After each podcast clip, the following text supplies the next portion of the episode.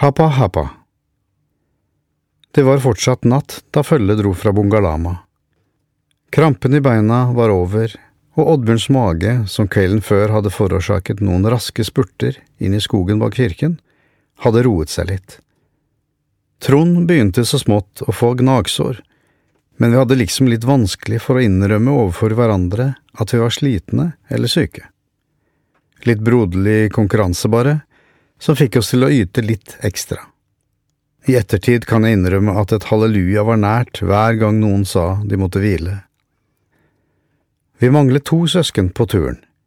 Knut og Rode skulle komme ut senere sammen med mamma. Vi hadde vurdert det slik at det ville være en risiko for helsen deres hvis de skulle bli med inn. Diabetes er ikke noe å spøke med når det er dagsmarsjer fra lege og sivilisasjon.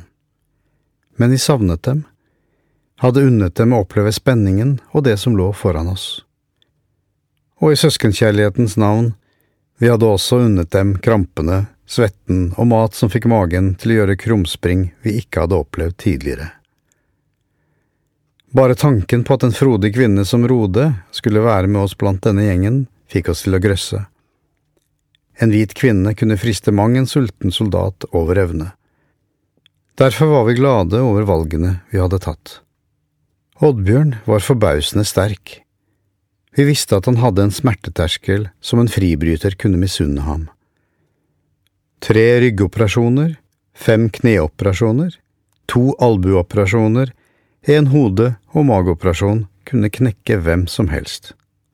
Men ikke Oddbjørn. Sakte gikk han fram, mens buksa og skjorta var gjennomvåt av svette, og røyksuget holdt på å gjøre ham sprø. Men han klatret, pustet og peste som et sta esel som aldri ville gi seg. Vegetasjonen forandret seg ettersom vi kom lenger inn i landet.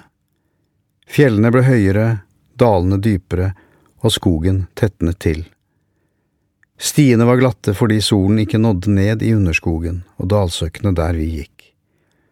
Vi merket at luftfuktigheten økte og varmen ble mer intens. Vannforbruket ble større og sulten verre ettersom timene gikk og det virket som vi aldri skulle nå fram. Hapa hapa to. Det er rett her fremme, svarte de da vi spurte hvor langt det var igjen. Afrikanere og tidsregning hører ikke sammen, mumlet Trond spøkefullt, og forsøkte å ignorere gnagsårene som stjal mer og mer av oppmerksomheten hans. En fin avveksling på den slitsomme marsjen var alle menighetene vi møtte med jevne mellomrom. Mogisho, Motondwa og jeg måtte gi en kort hilsen hver, før vi raskt gikk videre slik at muskulaturen ikke stivnet helt.